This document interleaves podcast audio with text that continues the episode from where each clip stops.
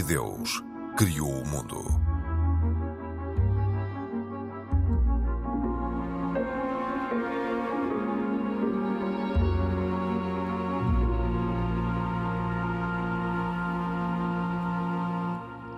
Olá, bem-vindos. Esta é uma época especial para as religiões que estão representadas neste programa. Milhões de muçulmanos em todo o mundo cumprem até 21 de abril o Ramadão, um dos meses mais sagrados do calendário islâmico. Os católicos celebram esta semana a Páscoa e os judeus de 5 a 13 o Pessah, a Páscoa judaica ou Festa da Libertação. Neste E Deus criou o mundo, olhamos para as origens e para o significado da Páscoa católica, do Pessah e do Ramadão. Eu sou Cristina Esteves e estou com Mohamed Ibrahim, da comunidade islâmica, Pedro Gil, católico, e Isaac Kassor, judeu. Este é um programa da autoria de Carlos Quevedo, produção de Cristina Condinho e trabalho técnico de João Carrasco. Olá a todos, bem-vindos.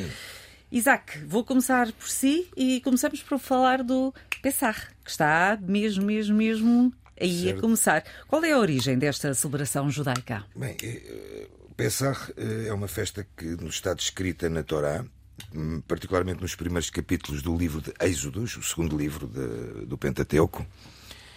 Eh, é, um, é uma data que no calendário hebraico começa sempre na mesma data, obviamente no dia 15 de Nissan, é que perante o calendário gregoriano vai tendo, algum, vai tendo algumas alterações, particularmente quando o calendário judaico, eh, nos anos que tem 12 meses e 13 meses. Há anos, podemos falar um dia sobre a questão do calendário, mas não, não é agora que vou explicar sobre isso.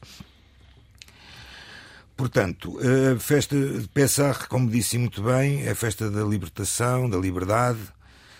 Eh, as características fundamentais eh, de Pessah são eh, principalmente o de comer pão ázimo, ou seja, a obrigatoriedade de comer pão ázimo, e a proibição de se comer algo que seja levedado. Ou seja.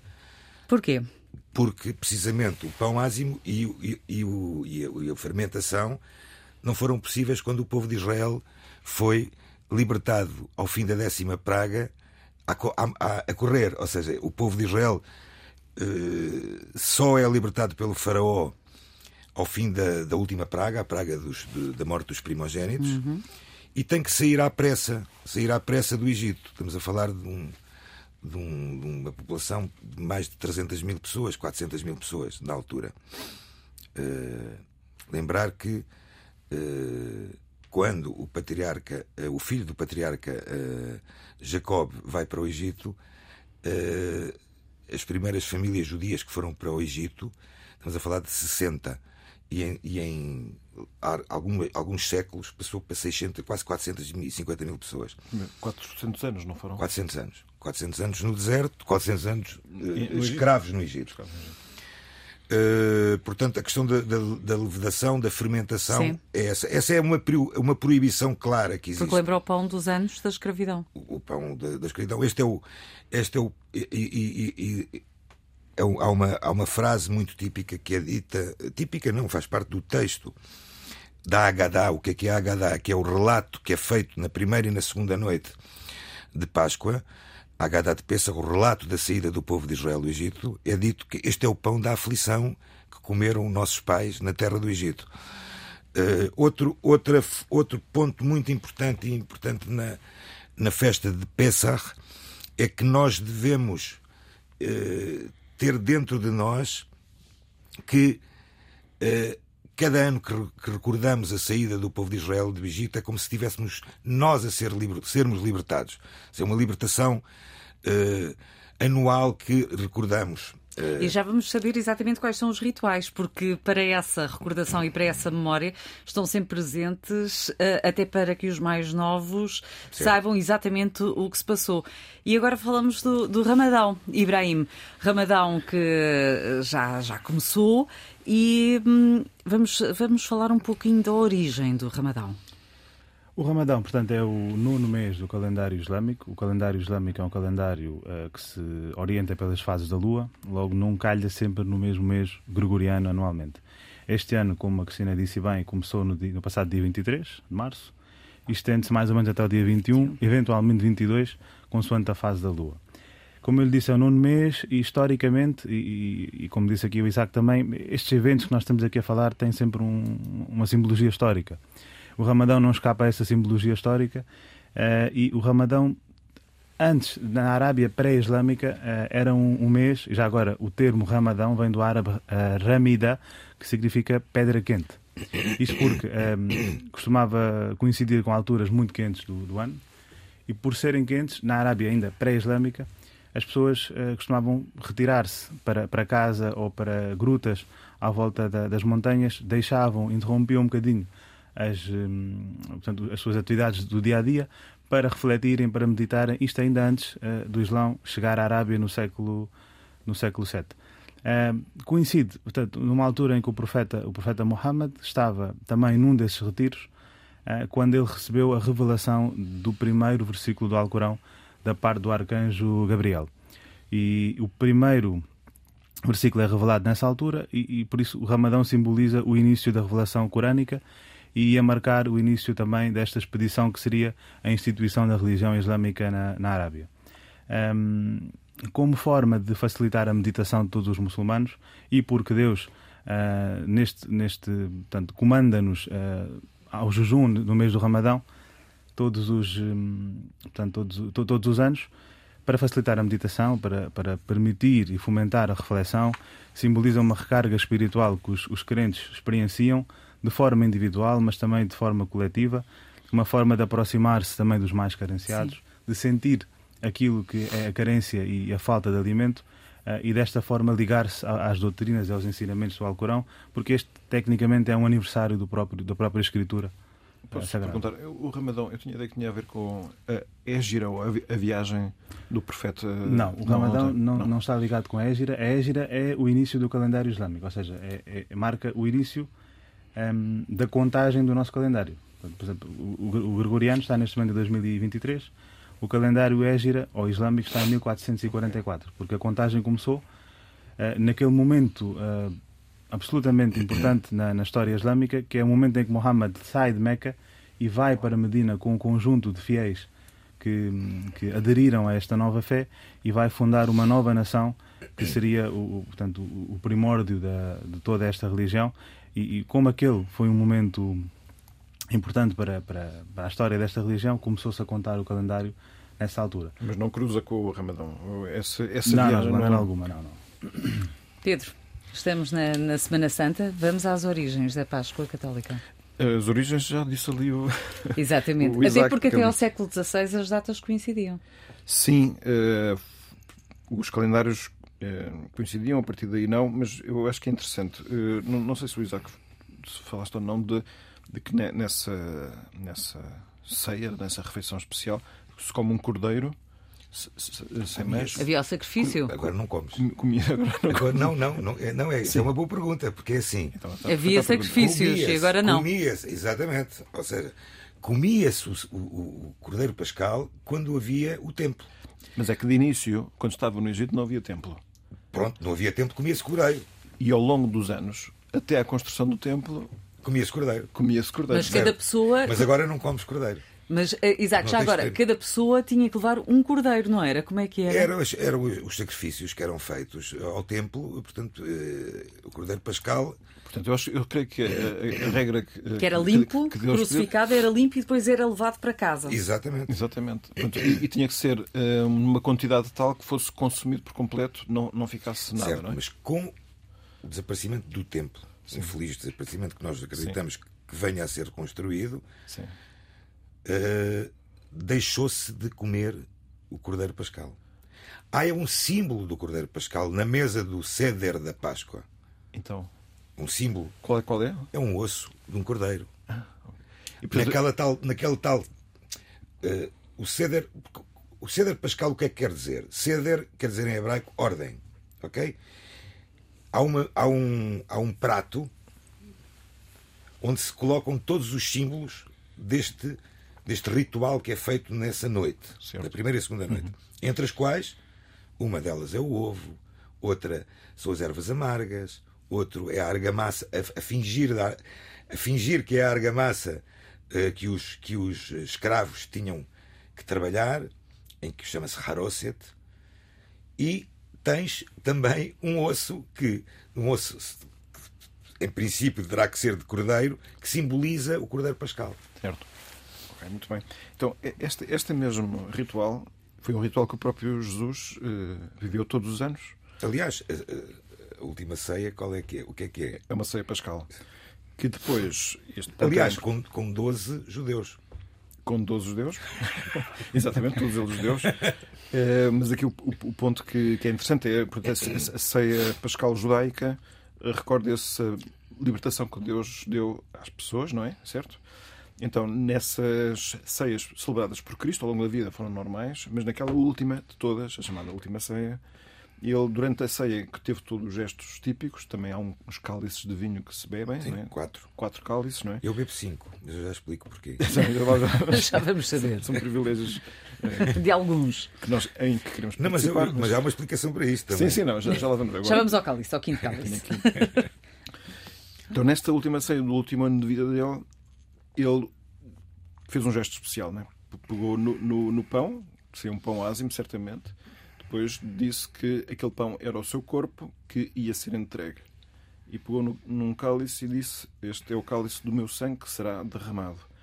E ao dizer isso, palavras misteriosas que certamente os 12 judeus que lá estavam não captaram muito bem o que é que significava, eh, concretizaram-se de uma forma imprevista naquele momento ainda, que é que no dia seguinte ele foi condenado à morte e foi crucificado. Portanto, é, o corpo dele foi entregue, o sangue dele foi derramado. E, portanto, aquela ceia passou a significar não só a morte que viria a acontecer no dia seguinte, mas também a ressurreição que aconteceu dois dias depois. E chamamos ressurreição ao facto daquele mesmo Jesus que morreu, tal como tinha dito antes, voltou à vida pelo seu próprio poder. E, portanto, esteve até nesta terra mais uns uns quantos dias, uns 40 eh, dias, até depois ascender ao, ascender, dizemos ascender aos céus, e portanto, como estamos a falar de Jesus, que é Deus, uhum.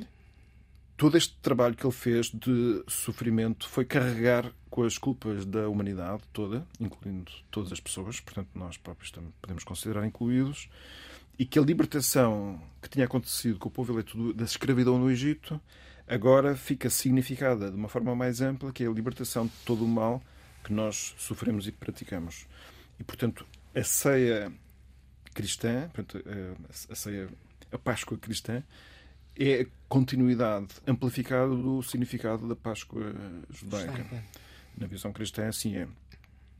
E este fenómeno de cura do mundo e de cura de todos nós é tão importante que é mesmo o centro de todo o ano litúrgico cristão, eh, que os cristãos, aliás, celebram aos domingos, em cada, cada domingo é uma pequena, uma mini Páscoa, mas depois já existem as grandes cerimónias da, da, da Semana Santa.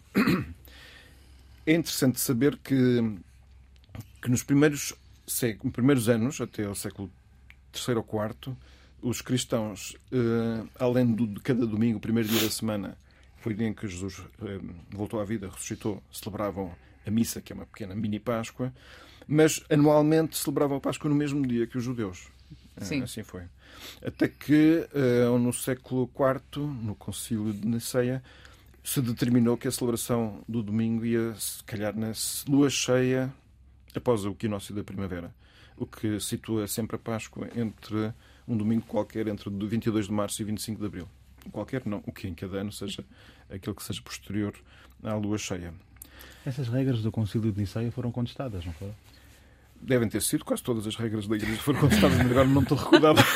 Não há, não há uma. Não há uma... Consenso. Não há um consenso, quer dizer.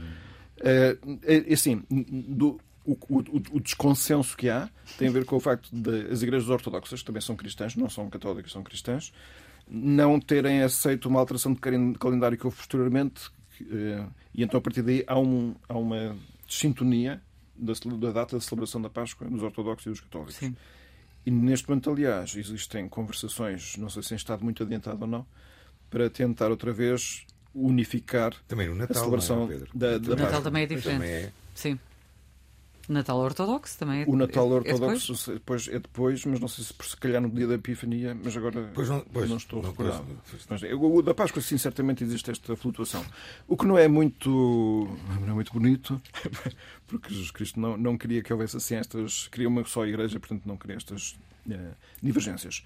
Já agora, eh, essas conversações em ordem a unificar a festa da Páscoa têm, eh, já foram mais ou menos eh, eh, tornadas públicas também porque o próprio Papa diz que está disponível para eh, enfim, chegar à fixação de um dia que seja comum.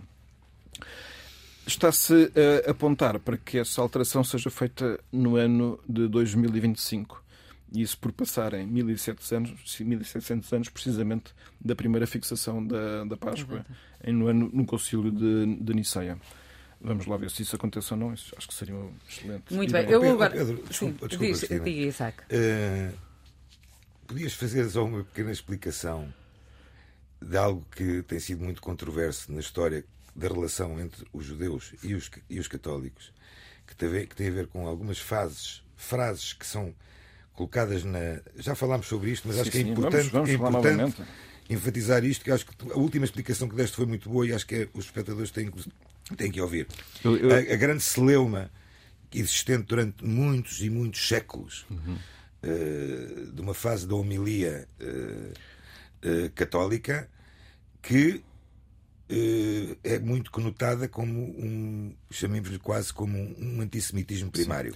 Então, eu eu agora, descrevendo um pouco melhor que a Páscoa cristã tem no seu núcleo central são três dias, quinta-feira santa, sexta-feira santa, depois o domingo que é antecipado para a vigília pascal, portanto no sábado à noite, eh, todo, todo o grande acontecimento da- da- do regresso de Jesus à vida, que foi numa madrugada, depois é antecipado até liturgicamente com uma cerimónia lindíssima, cheia de luz. Quinta-feira Santa é o dia em que se revive a última ceia de Jesus. Portanto, que até foi o dia em que, como eu disse, pegou no pão e disse que ele ia ser o que estaria presente no pão e, portanto, é a instituição daquilo que se chama Eucaristia. Portanto, em todas as igrejas ehm, considera-se que se estiver lá o pão consagrado durante uma missa ou Eucaristia, ali está o próprio Jesus Cristo presente, o que é uma coisa muito impressionante.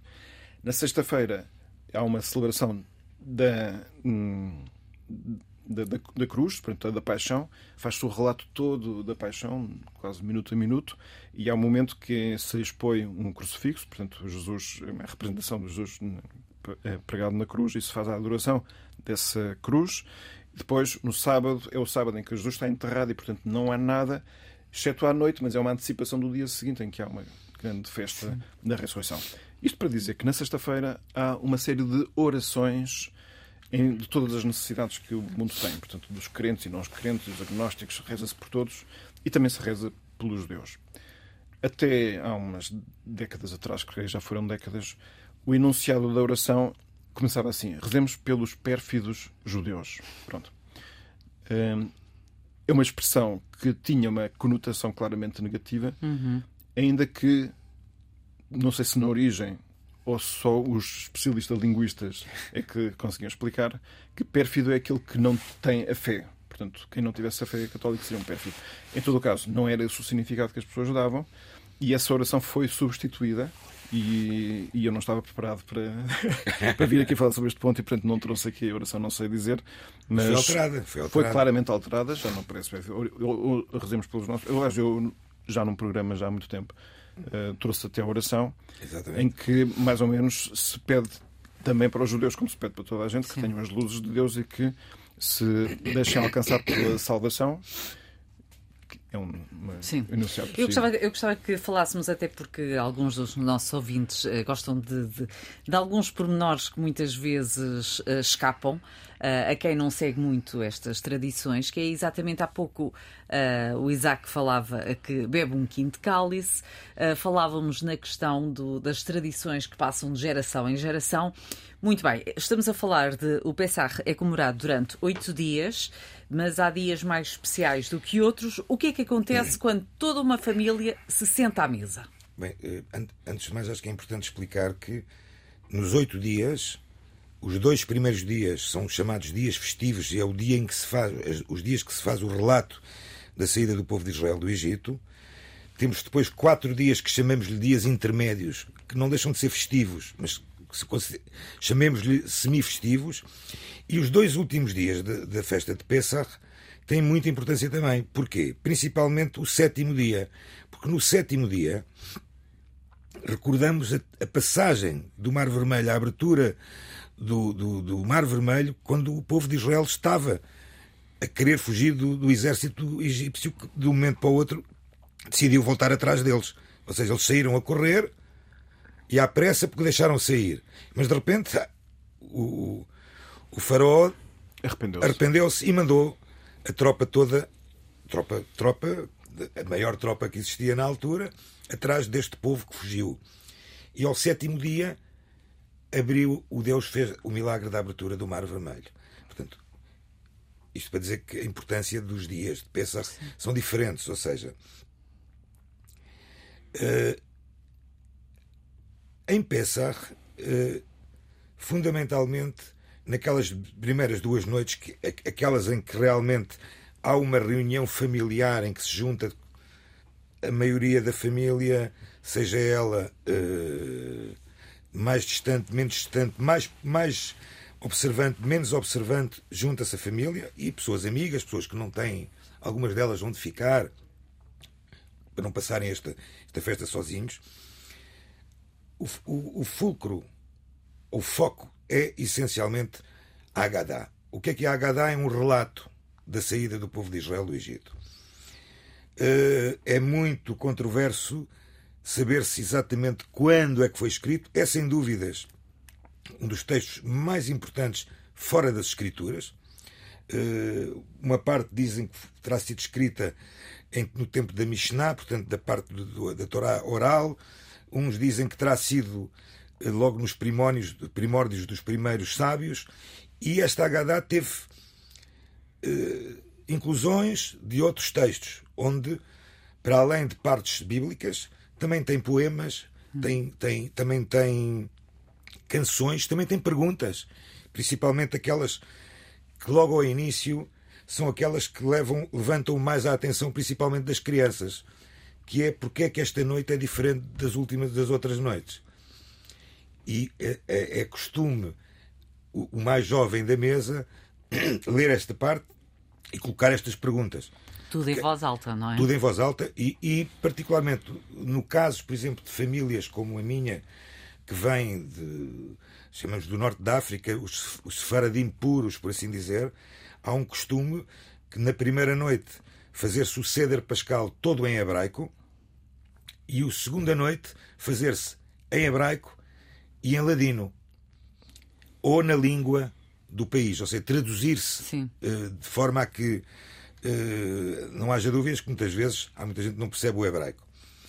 Uh, portanto, na primeira noite em hebraico, na segunda noite uh, demora um bocadinho mais de tempo, mas pronto, mas é preciso ter paciência. Uh, não, não, é que é mesmo. repare, eu lembro-me quando criança que muitas vezes adormecia sentado à mesa com o meu pai, o meu falecido pai, a minha família toda, com os cânticos, com, e de repente adormecíamos. Quando, e as minhas filhas foi exatamente igual quando eram pequeninas. Os principais mandamentos do Ceder, ou seja, destas noites, do Ceder Pascal, são essencialmente estes. E isto é que é importante as pessoas te reterem. Comer matzá, comer o pão ázimo, relatar e narrar a história da saída do povo de Israel e explicar significado de três itens que são fundamentais. Pesach, o que é que é Pesach em hebraico? O Cordeiro Pascal. Matzah e Maror, que são as ervas amargas. E beber quatro taças de vinho. Comer o Maror, que é só a erva amarga. E recitar o Halel, que é o que é, que é o Halel? É um cântico de louvores a Deus de Salmos de David. Portanto, isto são os, os, os, ingredientes. E porquê é que bebe uh, quinto, uh, cinco Bem, eu os, ao, fim de cada, ao fim de cada trecho, ao fim de cada trecho de, de digamos, de capítulo da, da, da leitura da Haggadah, termina-se com louvor a Deus e com, uma, e com um cálice de vinho. Uh, e atenção, este cálice de vinho, convém lembrar que tem que ser tomado sempre além comi, quando se come e quando se bebe estes símbolos, temos que comê-los recostados. E porquê recostados? Porque é um sinal de liberdade. Os escravos nunca se podiam recostar quando bebiam e quando comiam. Portanto, é obrigatório recostar e beber Poder este... fazer aquilo que eles não faziam. Exatamente. E eu, eu não fui eu. Ah, Isto é uma das eh, inclusões que muitas pessoas fizeram, muitos rabinos, muitos conhecedores, sábios fizeram. eh, da, da- de- ou seja, a- adi- a- adicionar mais um copo. Eu adiciono este copo porque o caminho da liberdade foi termos o Estado de Israel, termos uma terra, temos a nossa terra. Sim. Ou seja, e eu faço sempre questão de terminar o ceder com um quinto copo em honra e homenagem ao Estado de Israel, que é eh, o caminho para a nossa redenção total. Portanto, esta é a explicação. Sim. Só agora, a propósito só porque em relação a esta Agadá, o relato de toda a história de libertação do Egito, eu, na liturgia pascal cristã, há aqui um paralelo que acontece precisamente no sábado da Vigília Pascal, quando queremos falar de- dessa grande libertação do mal e do pecado que foi a ressurreição, em que há um momento que é chamado Precónio Pascal, ou Anúncio Pascal, em que se canta toda eh, a história da salvação, incluindo a história judaica. Portanto, há aqui um ponto em que se diz que és a noite em que tirastes do Egito os nossos pais, os filhos de Israel, a quem fizeste transpor o mar vermelho a pé enxuto. Eh, depois é a noite luminosa em que a noite em que a coluna luminosa dissipou as trevas do pecado. Eis a noite que arranca ao mundo corrompido, cego pelo mal, os que hoje em toda a terra puseram sua fé no Cristo. Claro que Claro, já aí, é- aí já, aí já, está, já não é. aí já é uma. Ibrahim, Mas, mas, tem, mas, mas, mas além disto, se me permitir, é eu acho que para é- concluir, Não, pois. temos que ouvir o Ibrahim. Está bem, Ibrahim, já vais falar. Eu estou de jejum, mas não estou de jejum da fala. Pronto, já falas, já falas. Não, é é E o. Isaac não costuma falar tanto, está interessante- aqui empolgado. É interessante, não, é interessante por acaso. Na Que questão é da amanhã começa, não na, é? a questão da matzá é importante também. eh, Um dos símbolos, falámos de símbolos há pouco, perguntou-me de símbolos. Nesse prato, nessa que- quereá, chamemos-lhe, onde estão os símbolos, nós temos que ter na mesa, isto em cima da mesa, e a matzá, temos que ter três matzot, plural de matzá. E porquê são três? Simbolizam os três tipos, chamemos-lhe tipos porque não são bem tipos, são tribos de Israel, o Cohen, ou seja, os sacerdotes, os Leviim, que são os, os ajudantes do templo, e Israel, que são o resto, que simbolizam o resto do- de- das tribos. Eh, outro motivo eh, é também para se manter sempre uma bolacha inteira até ao final do, do, do ceder. Porque no final do ceder também há uma outra parte que é um costume muito mais dos judeus oriundos da Europa Ocidental, que é esconder-se eh, a última parte da matzá para as crianças tentarem encontrar e ganharem um prémio por isso. Isso é verdade. É verdade. Agora, o vinho, mas já agora só para terminar o vinho. O vinho tem a ver com as... também muito importante falar sobre o vinho. Não é só os cálices que falamos, mas também quando dizemos e relatamos as, as pragas, em cada uma das pragas devemos lançar um pouco de vinho também por cima de cada. Mandamos, temos um pouco de água e um pouco de vinho por cada uma das pragas.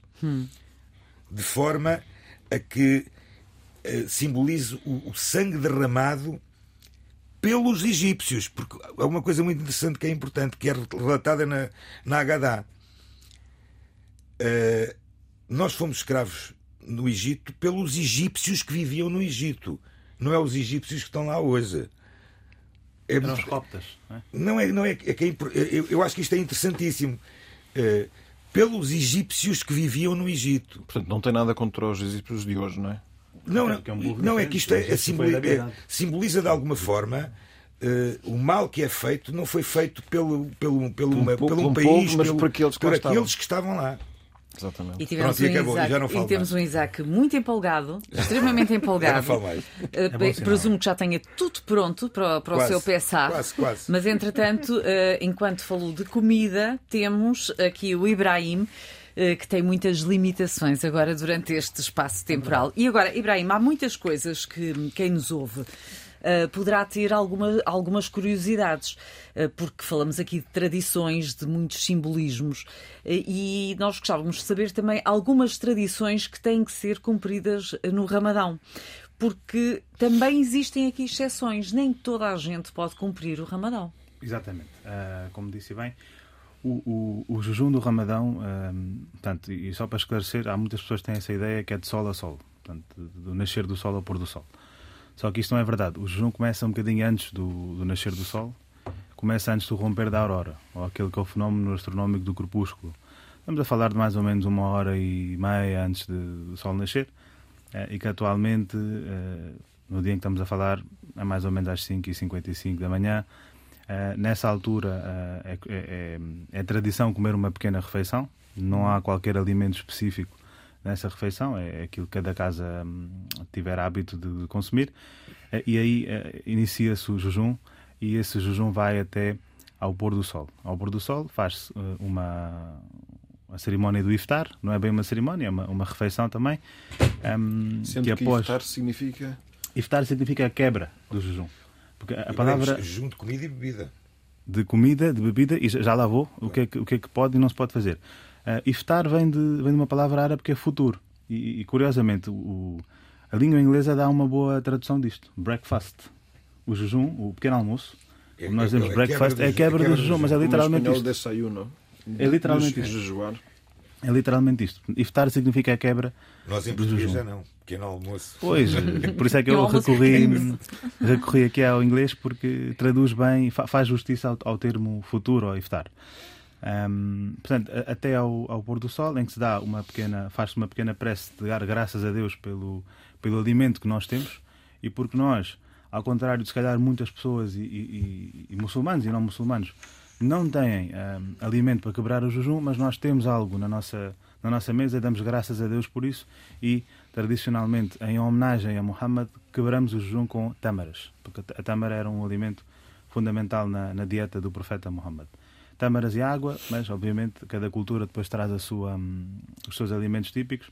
Os indianos é só fritos, samuças, tudo o que faz mal está presente na, na, mesa dos indianos. Mas sabe bem que é o que Sabe muito bem, é verdade. Um, e, portanto, durante estas horas, cerca de 14, 15 horas, isto varia também com o fuso horário do país onde está, uh, não se pode uh, ingerir qualquer tipo de alimento, não se pode uh, beber nem água. Esta questão é importante, nem água. Sempre nos perguntam, nem água? Não, nem água. não se pode fumar, ingerir qualquer outra substância, basicamente, que, que alimente a pessoa, nem ter relações sexuais. Portanto, durante este tempo. À noite, após o, após o, o pôr do sol, já tudo volta a ser uh, normalizado. Pode-se comer, beber, voltar a ter relações também até uh, ao próximo ciclo de manhã. As exceções que eu falei, obviamente que existem e, e são as pessoas que são cronicamente doentes. Hum. Portanto, não, estou, não estou a falar de alguém que, por exemplo, esteja com febre ou uma coisa temporária. Essas pessoas também podem não jejuar, apesar de depois terem que compensar esse jejum Sim. mais tarde.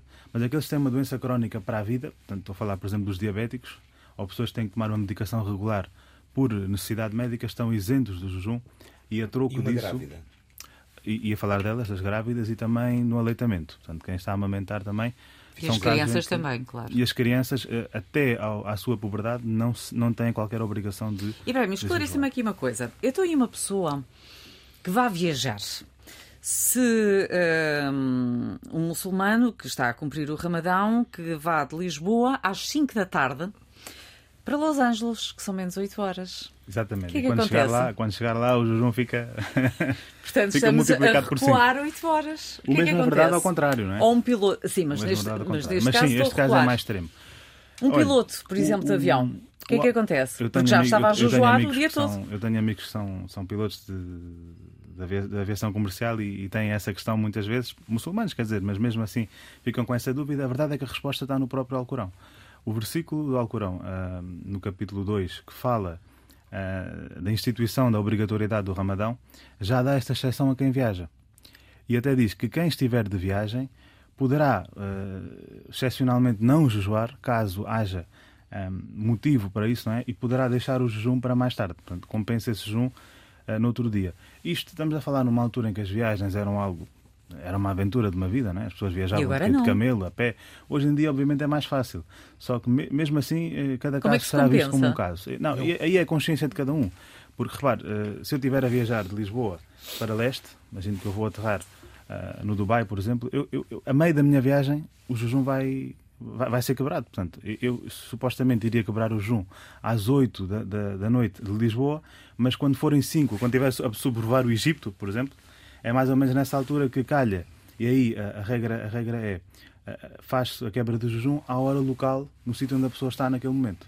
E aí até as próprias companhias até às vezes avisam, pelo menos as companhias islâmicas. Ibrahim, se tu vivesses num ponto mais ao norte da Suécia, em que, portanto... Boa pergunta também. Uh, só para terminar o raciocínio anterior, Cristina, cada caso é um caso aí. Se as pessoas virem que é mais fácil um, ehm, jejuar, e aliás, viajando para leste encurta o tempo, hum. a regra permite, quebra-se. Se, obviamente, estivermos a voar para o ocidente, vai ser mais complicado. E estamos a falar, às vezes a pessoa poderá estar quase 20 horas a jejuar. E, e, e, o próprio Alcorão dá essa, essa folga à pessoa de poder não jejuar, se, obviamente, o caso seja complicado deste modo e a pessoa aí jejua mais tarde.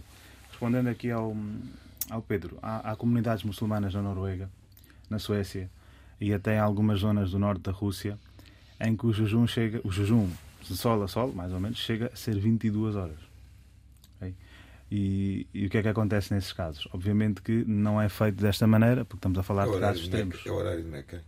Não, não é horário de Meca. Uh, aí uh, a regra é. Por exemplo, no, no, caso, no caso, desculpa, sim, sim. já agora faço este paralelismo. Muito rapidamente, no porque caso, São Pedro fica sem tempo. Não, no caso, no caso por exemplo, do, do jejum judaico, que não são assim tantos como o Ramadão, graças a Deus, uh, ou, de, ou de alguma festa judaica de horários, os horários, por exemplo, um sítio onde não há sol, não há, é dia durante. Exato. Uhum. É dia Ou seja, o horário que é, que é contado para o começo, por exemplo, do Shabat é o horário de Jerusalém. Hum. Pronto, no caso do, do Islão, não. Nós não seguimos Meca nesse sentido. O que se faz é a, a comunidade dos teólogos locais uh, junta-se, faz um consenso e está estabelecido em muitas dessas comunidades. Segue-se o horário da cidade mais próxima, Sim. onde o horário seja mais ou menos normal. E aí eh, considera-se como referência 20 horas mais ou menos de jejum. Até porque em Portugal nós já chegamos a fazer 17 horas no, no verão, no pico do verão. Sim, que é imenso. Segue-se o horário normal da cidade mais próxima. Pedro, e vamos aqui a algumas das, nossas, das outras tradições, nomeadamente cristãs. Quer dizer, eu, e tem que ser sintético, porque não temos muito tempo. Isso é extraordinário também. Eu, por acaso, também não tenho muito para dizer, porque eu, eu de jejuns eu eh, fico sempre admirado quando ouço jejum judaico. Então eu faço já uma pergunta que, que, uh, que há vários ouvintes uh, que se calhar perguntam-se, principalmente os mais novos. Porquê que não se pode comer uh, uh, carne na Sexta-feira Santa? Já que falamos de comida? Sim, mas mais custoso do que isso é porque é um dia de jejum mesmo para os cristãos, Sexta-feira Santa. Portanto, na... Aliás, não se devia comer carne nenhuma sexta-feira. Como a regra aconselhada no, no cristianismo, neste mas era assim. ponto em que estamos. Era assim. Era assim, mas, mas passou só para a Sexta-feira é, é, Santa. É dia de jejum e de abstinência, certo? Eh, a abstinência deixou de ser, eh, embora se recomende eh, abster-se de carne, a ideia é comer comida simples, não é? E o jejum reduz-se a uma refeição normal e as outras todas simbólicas. Portanto, não é um jejum rigoroso como estamos aqui a fazer, a, a referir, não é? E, e, e, é um dos dois dias no ano em que há jejum, outra é quarta-feira de cinzas. Sim. Não é? Pronto, no cristianismo não, é que esteja em saldos, não é? para tornar as coisas fáceis, eu acho que há uma grande consciência de que, mais importante, mais importante, já o dia a dia tem muitas preocupações que, para serem bem vividas, exigem uma grande capacidade de superação. E, e não, não, é desmerecer aquilo que noutras tradições possam fazer, porque são todas respeitáveis e a motivação aqui ficou clara que, não, que é muito correta, não é? Eh, mas simplesmente tem-se consciência de que a oração cotidiana, a privação normal que a vida de relação, o cumprimento dos deveres profissionais eh, traz consigo, tudo isso é já extremamente valioso do ponto de vista religioso. Hum. Eu gostava, há pouco o, o, Isaac, e não, não temos muito tempo, temos dois minutos, portanto não, não vos posso dar muito tempo, mas o Isaac falou quase no início uh, deste programa do ovo. E os mais novos, uh, para eles, muitas vezes, uh, Páscoa é sinónimo de ovo. Agora, o ovo não é propriamente uh, para, para as religiões não tem propriamente o significado que tem para os miúdos. também a questão do, do símbolo do coelho. Exatamente. Então, agora, então, vamos ao coelho primeiro. É uma curiosidade. Bem, eu, eu, no âmbito cristão, nem ovo nem coelho tem qualquer Exato. significado religioso. Eu penso que isto é uma origem. Não, o, o, ovo, o, ovo tem. o ovo tem. O ovo tem. O ovo, o ovo tem. O judaísmo tem. tem. Então, se calhar, temos, temos também. Tem, Ou seja, tem, tem, neste, tem. neste, tal simbolismo da noite de Pesach, na, na primeira e segunda noite do Seder, é também colocado, como eu falei, um ovo cozido que comemora o sacrifício de Hagigah. Era um dos sacrifícios que se faziam ao templo e que era oferecido junto com o sacrifício pascal na mesma altura. Ok? Explicado. Uh, o ovo também é um símbolo de luto e expressa o nosso sentimento que atualmente estamos incapacitados de oferecer este sacrifício. A sua forma arredondada refere-se também ao ciclo de mudança. Uhum. Dessa maneira, expressando a nossa esperança que o templo seja reconstruído em breve. Esta é a razão do, do ovo. Desconhecia. Mas também poderá ter a ver com. Há vários... Não tem a ver com ovo de chocolate, não sei. Não, com ovo de chocolate não e as tem. amêndoas, e as amêndoas. Mas é? também há, o- há o significado de um túmulo, mas também vida. Certo. Parece estar morto e tem lá vida dentro. Exatamente. Não conhecia essa. Coelho. Perguntava só das, das amêndoas. eh, porque Não. Acho que a Páscoa hoje em dia tem um significado muito comercial. E as, a pessoa- as Não é só a conseguem- Páscoa. Não, é o, Há o várias Natal épocas, também. há O várias Natal épocas também, eh, sagradas É das verdade, é religiões verdade. e que passaram a ter essa- um grande aspecto comercial. Claro. Agora, mas e é qual é o. porque perde-se o significado, perde o significado religioso da, da- própria festa. Eu acho que se a pessoa mantiver como prioritário o significado religioso, depois Desde pode que se consiga a conciliar, não acho. é? Eu acho que é importante. Aliás, essas partes comerciais muitas vezes são uma forma também de, de conseguir trazer alguma coisa de- de- da festa a muita gente que está Ibrahim, totalmente mas acabou por não falar do também. coelho. Eu, eu- não sei nada do coelho, atenção. Só que aquilo- o pouco que eu sei é que acho que isto foi um, um- um- é um costume pagão que veio da, da anglo-saxónia, Sim. portanto, que- que- da festa do Oster, acho que é assim que se chamava, e daí que vem o Easter, a palavra Easter em inglês vem de- desta palavra Oster. E depois da romanização da, hum, do, do- do- do cristianismo, juntou-se as duas festas. Não juntou-se, não, mas há, há símbolos que foram importados de tal festa pagã para, para o cristianismo. Eu também, em criança, nunca, nunca percebi o que é que o coelho tinha a ver com. Eu também nunca percebi. Na escola até comi mandavam coelho mascarar na minha coelhos. vida, porque coelho é proibido. Ah, é proibido. Proibido. Certo. Portanto, é um dos alimentos, é um dos animais que são proibidos. eh, Não no na Islão. Torá. Meus não. E, senhores. já- e sabes porquê?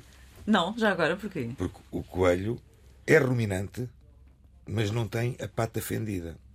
Estas duas condições são as condições de um, alime- de um animal kasher, um animal de lei. Portanto, não, tem que ter as duas condições. Ok. É ruminante, como é a vaca, como é a galinha, como é- mas não, é, não tem o- a pata O fendida. capítulo 6 do Alcorão menciona que o povo de Israel portanto, eh, foi proibido de consumir eh, os tais animais que o Isaac mencionou e que o mesmo não se ia aplicar aos muçulmanos. Portanto, por isso é Mas vocês que, continuam com um, com qual? carne de porco. Com a carne de porco. A carne de porco é, é- acho que é comum a, a É toda a gente. Não, não, nós, Até nós mesmo, até mesmo Vocês a- comem a, tradição bíblica, a tradição E é- bíblica e é muito bom. Bom, sei, este é um sei, programa sei. religioso que falamos das várias confissões religiosas. Ahm, no- estão agora também a dizer-me que no Irão não se pode comer carne de porco. Bom, mas este é um programa de- de- com três confissões religiosas. Ah, falámos da- da- deste momento especial ah, que atravessa aqui quer os, os muçulmanos, quer os judeus, quer os católicos e terminamos a falar de comida. Precisamente numa altura em que os Exatamente. muçulmanos quase não comer, não podem comem. comer durante o dia. Exatamente. Também não falta muito. Não falta muito. Falta, falta um Não, bocadinho. mas é uma experiência interessante porque traz-nos à, à nossa essência e a falta de Uma alimento- reflexão e uma purificação, não é? Exatamente. Isso, Meus acho que isso é senhores, essencial. Boa Páscoa, eh, boa Páscoa cristã, boa Páscoa judaica e continuação de um bom Ramadão. Muito obrigado.